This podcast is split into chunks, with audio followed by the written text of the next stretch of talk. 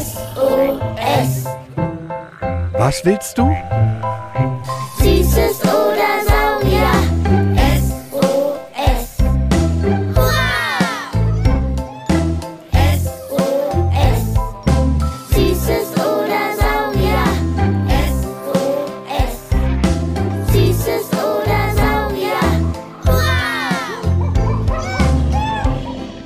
Ein Podcast über alles, was krabbelt, stampft blubbert. und fliegt. wir haben Süßes. Und wir haben Saurier. Heute mit Augen, die auch nachts sehen können. nachwachsenden Geweihen. Und Bert, der mit Kühen chillt. Rehe, Hirsche, Elche und Rentiere. Unsere Weihnachtsfolge.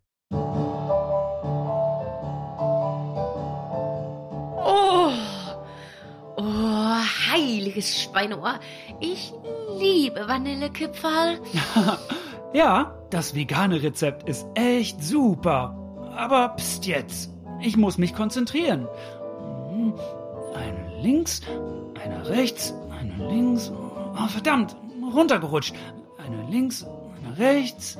Das ist echt das coolste Weihnachtsgeschenk, das wir uns selber machen können dieses Jahr. Weihnachtspullis selber stricken. Mit den Armen bist du doch auch fast fertig, oder? Ja, gib mir noch ein bisschen. Es ist so schön, dass du dank meiner Strickidee und den Plätzchen Weihnachten dieses Jahr nicht ganz so blöd findest wie sonst. Hey, pst, Kinder. Es ist im Übrigen voll okay, wenn ihr die Weihnachtszeit manchmal vielleicht nicht so toll findet, weil so viele Termine anstehen, immer alles etwas stressig ist oder auch zu Weihnachten ihr eure ganze Familie seht und das manchmal auch anstrengend ist, so viele Menschen, weil sich immer mal irgendwer streitet oder so. Das ist alles mindestens genauso okay, wie sich auf Plätzchen backen freuen, Schlittschuh fahren, Schnee, Geschenke auspacken und Weihnachtsfilme gucken. Und ist es nicht auch total cool, wie unterschiedlich jeder die Zeit im Dezember verbringt? Weihnachtsmarkt, Nikolaus, Baumschmücken, am 24. Dezember kommt der Weihnachtsmann. Das macht ja nicht jeder so. Ja, das ist spannend.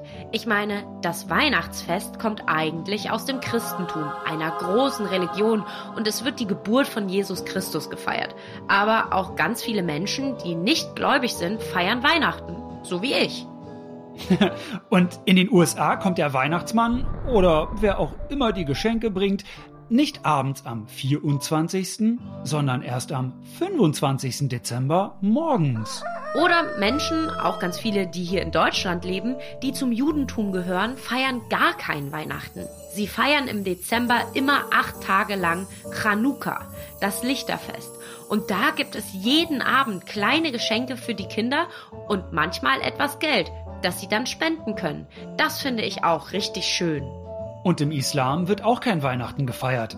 Dennoch, weil Weihnachten in der ganzen Welt ja meist so gefeiert wird wie auch in Deutschland, feiern sie das auch sehr gern mit, aber ohne religiöses Tamtam und so. Im Islam sind zum Beispiel das Fastenbrechen oder das Opferfest wichtige Feste, wo sich alle in der Familie treffen und zusammen feiern. Apropos Weihnachten, das ist doch auch Rudolf mit der roten Nase Zeit. Das Rentier ist eigentlich sogar viel cooler, ganz ehrlich, als der Weihnachtsmann. Ach Jule, ich glaube, ich stricke nachher weiter. Du erzählst viel zu viele spannende Sachen. Wie war das denn jetzt eigentlich mit Rentier, Elch, Hirsch und Co? Äh, wer ist da wer? Das wollte ich auch wissen und habe mich, Überraschung, mit Frieda vom Museum für Naturkunde Berlin auf eine Runde gebrannte Manteln auf dem Weihnachtsmarkt getroffen. Denn ihr habt uns so viele Fragen gesendet. Zum Beispiel, wie werfen Hirsche das Geweih ab? Wie sind Elche entstanden und wie kommunizieren sie? Wie kommen die Hörner aus dem Reh raus? Und Frieda weiß all das, denn er ist Evolutionsbiologe. Guckt sich also die Entwicklung von zum Beispiel Tieren über einen Langen, langen, ultralangen Zeitraum an. Genau. Ich bin gespannt. Also, als aller, aller, aller Wichtigstes, Sparky, es gibt vielleicht bald wieder Elche in Deutschland. Bitte was? Geteased, haha, erzähle ich euch später. Und als wichtigste Info für die heutige Folge, es sind alles Hirsche. Die große Kategorie zu den Geweihträgern aus dem Wald ist Hirsch. Und zur Familie der Hirsche gehören jetzt eben Elche, Rentiere, Rehe, Dammhirsche, Wapitis und Muntjaks. Wapiti? Muntjak? Noch nie gehört. Ja, ganz kurz. Wapitis sind die zweitgrößten Hirsche, die es gibt und sie leben in Nordamerika. Die haben auch ein riesiges Geweih. Und Muntjaks kommen ursprünglich aus Asien und sind die kleinste Art von Hirschen. Uh, und das Wichtigste, was wir alle wissen müssen, vor allem wenn wir einen ganz bestimmten Kinderfilm geguckt haben, männliche Rehe sind keine Hirsche. Das hat mir doch Corby vom Museum in unserer Folge Waldausflug Teil 2 Igel, Reh und Fuchs so toll erklärt. Lasst erstmal etwas ganz, ganz Wichtiges klären. Männliche Rehe sind keine Hirsche. Wie jetzt? Aber beim Disney-Film Bambi, da ging's doch um das Rehkitz Bambi, dessen Mutter stirbt und sein Vater ein Hirsch ist. Ja, viele denken durch den Film Bambi, dass Rehe weibliche Hirsche sind und männliche Rehkitze später Hirsche werden. Das ist aber nicht so. Fakt ist, Rehe und Hirsche sind zwei unterschiedliche Tierarten, die aber zur Obergruppe der Hirsche gehören. Rehböcke kriegen beispielsweise ein viel kleineres Geweih als Hirsche und sind auch an sich kleiner. Das Junge eines Hirsches heißt Kalb. Nur das eines Rehes heißt Rehkitz. In der Folge mit Corby erfahrt ihr auch, warum Rehkitze Punkte haben, wie schnell Rehe rennen können und warum das Hirschgeweih so gut riecht. Oh, und ihr habt uns ja sogar noch mehr Fragen zu Rehen geschickt. Seit genau dieser Folge. Mal sehen, was Biologe Frieda zu Lolas Frage sagt. Warum sind Hirsche eigentlich zu scheu? Hirsche und auch andere Wildtiere sind scheu, weil sie gejagt werden. Einerseits äh, von Raubtieren, die ihnen nachstellen, andererseits natürlich auch äh, von Jägern. Insofern sind diese sehr wachsam und fliehen, sobald Gefahr droht. Also, damit sie nicht bei Wolf, Fuchs, Wildschwein oder Steinadler auf dem Tisch landen. Oder bei uns Menschen. Gerade zu Weihnachten landet viel Reh, Hirsch und auch Ente auf den Tellern. Zum Glück haben wir dieses Jahr ein Rezept mit veganem Gulasch, mit Rotkraut und Klößen. Und so braucht es mich nicht und auch nicht meine Artgenossen. Weiter geht's. Der sechsjährige Nils aus Flensburg will wissen, Wie kommen die Rehhörner aus den Rehen raus? Rehe haben keine Hörner, denn Rehe tragen ein Geweih. Sie gehören zur Familie der Hirsche und das Geweih entwickelt sich aus sogenannten Rosenstöcken. Das sind knöcherne Ausstülpungen, Erhebungen auf der Stirn und aus diesen Erhebungen wächst dann jährlich ein neues Geweih unter einer behaarten Haut, die dann abgeschabt wird, sobald das äh, Geweih fertig ausgebildet ist. Also merke, egal ob Reh, Hirsch, Elch oder Rentier, die Geweihe bestehen aus Knochen. Und Carla aus Hamburg fragt sich passend dazu, Und die Hirsche in ihrem Geweih die Knochen haben. Das Geweih besteht aus Knochen. Lediglich in der Wachstumsphase ist äh, das Geweih von einer behaarten Haut überzogen, äh, welche entscheidend ist für den Knochenaufbau, das heißt für die Geweihbildung. Ah, wächst das Geweih? Sieht es noch so flauschig aus? Letizia, neun Jahre aus Dresden, hat uns diese Frage gesendet. Ich möchte gern wissen, wie Hirsche ihr Geweih abwerfen. Die knöchernen Geweihstangen sind fest äh, mit dem Knochen des Schädels verbunden und bevor die Geweihstangen jährlich abgeworfen werden können, kommt es zu einer Rückbildung der Knochensubstanz äh, an den Rosenstöcken, sprich an der Stelle, wo sich dann im nächsten Jahr ein neues äh, Geweih beginnt zu bilden. Quasi wie eine Pore, aus der bei euch auf den Kopf Haare kommen. Immer wieder fallen die Haare aus und kommen wieder. Die größte Hirschart, die in Deutschland lebt, ist im Übrigen der Rothirsch. Im Sommer hat er rötliches Fell, im Winter graubraunes. Daher der Name. Seine Schulterhöhe ist 1,50 Meter. So groß ist etwa ein 10- bis 11-jähriges Kind und sein Geweih wiegt bis zu 6 Kilo. Er an sich wiegt auch 250 Kilo, also so viel wie ein Klavier oder zwei Gorilla-Weibchen. Ein richtiger Oschi also. Der elfjährige Alexander aus Hamburg, Lockstedt, hat uns eine E-Mail geschrieben und will etwas mehr über die nordischen Hirschkollegen wissen. Die Elche. Er fragt, wann sie entstanden sind und wie sie kommunizieren. Der Elch ist eine vergleichsweise junge Art. Fossilfunde zeigen, dass die Art Elch vor etwa 100 bis 200.000 Jahren entstanden ist. Eine nah verwandte Art, Hirschart, ist unser Reh. Die Elche haben sich allerdings äh, nach ihrer Entstehung morphologisch stark verändert, indem sie sich an die nordischen Lebensräume angepasst haben. Elche klingen zum Beispiel so. Oder auch so, wenn sie sich paaren wollen. Der Brunftruf, der wird auch Horn oder Bellen genannt. Elche sind Einzelgänger, weshalb insbesondere während der Paarungszeit äh, die Kommunikation sehr wichtig ist. Die erfolgt zum einen über Lautäußerungen von Weibchen und von Männchen. Andererseits wird auch die geruchliche Kommunikation eingesetzt, indem zum Beispiel Bäume markiert werden. Elche sehen irgendwie immer ein bisschen so aus, als wären sie gerade erst vom Sofa aufgestanden. So ein bisschen zerknautscht. Dabei sind sie echt majestätisch. Sie sind die größten Landsäugetiere der Welt und auch die größten und schwersten Hirsche. Sie werden bis zu 2,50 Meter hoch und wiegen so viel wie ein Pferd. Und warum, Frieda? Elche sind sehr groß, weil sie lange Beine haben und das ist sehr hilfreich, wenn man im Winter durch hohen Schnee gehen muss. Ah, macht Sinn. Auch super toll. Deren Geweihe können bis zu zwei Meter breit werden. Also so breit, wie ein normales Bett lang ist. Boah, Jule, Jule, was hat es jetzt mit dem Elch bei uns in Deutschland auf sich?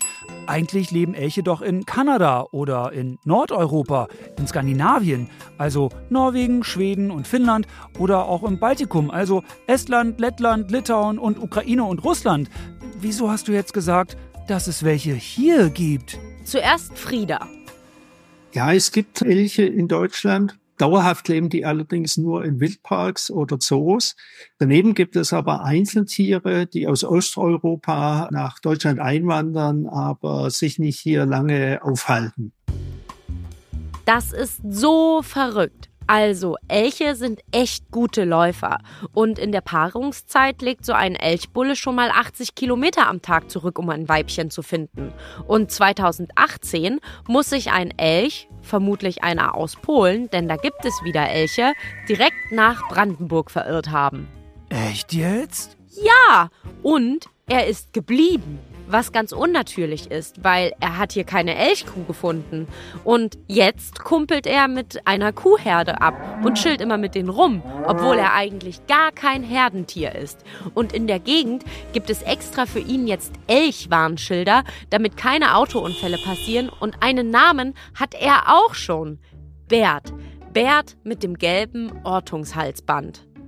Ah, damit WissenschaftlerInnen immer wissen, wo Bert ist. Genau. Und mittlerweile wird vermutet, dass es circa 5 bis 15 Elche in Brandenburg gibt und die sich vielleicht auch auf lange Frist hier ansiedeln könnten. Die lieben nämlich unsere Moore hier und die Feuchtwiesen. Oh, wie cool. Was ziemlich gut wäre für das Ökosystem und die Artenvielfalt. Was nämlich viele nicht wissen, bis über das Mittelalter hinaus war der Elch in Deutschland genauso zu Hause wie der Wolf. Doch dann kam der Mensch mal wieder. Mhm. Und wo kann ich ihn in Brandenburg jetzt sehen? Die meisten Elchsichtungen gab es im Landkreis Barnim in Brandenburg. Aber auch diesen Sommer auf einem Feld bei Leipzig in Sachsen hat eine Frau nicht schlecht geguckt, als da plötzlich ein Elch rumstand. Und generell in Bayern wurden auch schon Elche gesichtet. Die gehen dann aber meistens wieder zurück in unsere Nachbarländer, nach Polen oder Tschechien. Ich glaub, mein Elch pfeift. Der nächste Urlaub ist geplant. Und was hat dir Frieda zu Rentieren erzählt? Psst, Kinder, ich dachte ja ganz lange, Rentiere und Elche sind das gleiche. Aber das ist nicht korrektamente. Rentiere sind fast einen Meter kleiner als Elche und viel leichter. Das ist der größte Unterschied. Und anders als Elche, sie leben in Herden. Wenn die jährliche Wanderung stattfindet und sich alle Rentierherden treffen, können das gut mal 100.000 Tiere werden, die da am Polarkreis in der Arktis rumlaufen. Ab so vielen Menschen, also 100.000, heißt eine Stadt im Übrigen Großstadt. Okay, ich korrigiere. Ich glaube, mein Rentier pfeift. Und die sind richtige Schneehasen, ähm, also Schneeexperten. Minus 40 Grad und monatelange Dunkelheit? Kein Problem. Sie haben helles, langes, dickes Fell und deren Augen werden von braun zu blau, sobald es Winter wird. Damit können sie dann auch im Dunkeln Feinde wie den Wolf sehen. Das ist ja eine Superkraft. Mhm. Und sie können super schnell rennen. 80 Kilometer pro Stunde. Das ist schneller als die S-Bahn. Also sind es eigentlich Renntiere und keine Rentiere. Ha, du Nasenbär. Rehen haben die ganz früher zu allen Tieren mit Geweih auf dem Kopf gesagt. Und jetzt heißt eben das Rehen, also Rentier noch so. Und apropos, Rehen sind die einzige Hirschart, wo auch die Weibchen ein Geweih tragen. Und in der Tat, die laufen bis zu 3000 Kilometer im Jahr. Aber Frieda hat mir auch noch etwas Blödes erzählt. Hm, lass mich raten. Der Mensch und der Klimawandel? Leider ja.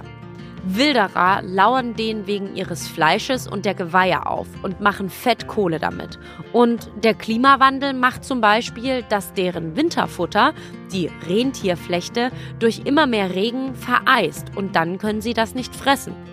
Und durch den Klimawandel tauen auch die Flüsse, über die das Rehen sonst wandert, wenn sie noch zugefroren sind, schneller auf. Und die Flüsse haben dann auch viel mehr Wasser. Und wenn dann im Frühjahr Rentierwanderung ist, mit den Babys, schaffen die Kleinen das ganz oft nicht. Wegen der Strömung und weil das Wasser so affenpo-megamäßig eiskalt ist? Leider ja. Also kann man sagen, durch Wilderei und den Klimawandel hat sich zum Beispiel die größte freilebende Herde, die russische Taimir-Riesenherde, in den letzten zehn Jahren von fast einer halben Million halbiert auf 250.000 Tiere. TierschützerInnen versuchen jetzt vor allem gegen die Wilderer vorzugehen. Hui, Kadusch. Jetzt sind wir schon wieder durch. Und weil das mal wieder eine Folge mit vielen Fragen und noch mehr Wissen ist, statt der Zusammenfassung einfach nochmal hören. Aber das macht ihr doch eh, oder? Habt ihr euch eigentlich schon mal gefragt, woher diese süßen Alpakas und Lamas kommen und wer von denen eigentlich spuckt? Oder habt ihr Fragen zu Würmern oder ausgestorbenen Tieren? Sendet eure Fragen an mich, Sparky von der Berliner Sparkasse und meine Freundin Jule ganz einfach als Sprachnachricht an 0176 921 36208 oder eine E-Mail an sos.mfn.berlin. In der nächsten Folge geht es um gefährliche Tiere. Wir finden heraus, wie Skorpione Gift produzieren. Wer stärker beißt, der Löwe oder das Krokodil? Und wie gefährlich eigentlich Zecken sind. Und noch viel mehr natürlich. Sparky, du hast doch heute Nacht wieder in der Witzekiste geschlafen, oder? Los, hau raus, was du da gefunden hast. Okay, der braucht vielleicht einen Moment. Der ist aber super. Der Lehrer fragt, wer kann einen Satz mit Weihnachtsfest bilden? Darauf ein Schüler, der Elch hält sein Geweihnachtsfest. Na dann, ciao Kakao. Ich mach nen Schuh, Känguru. Was willst du? Süßes oder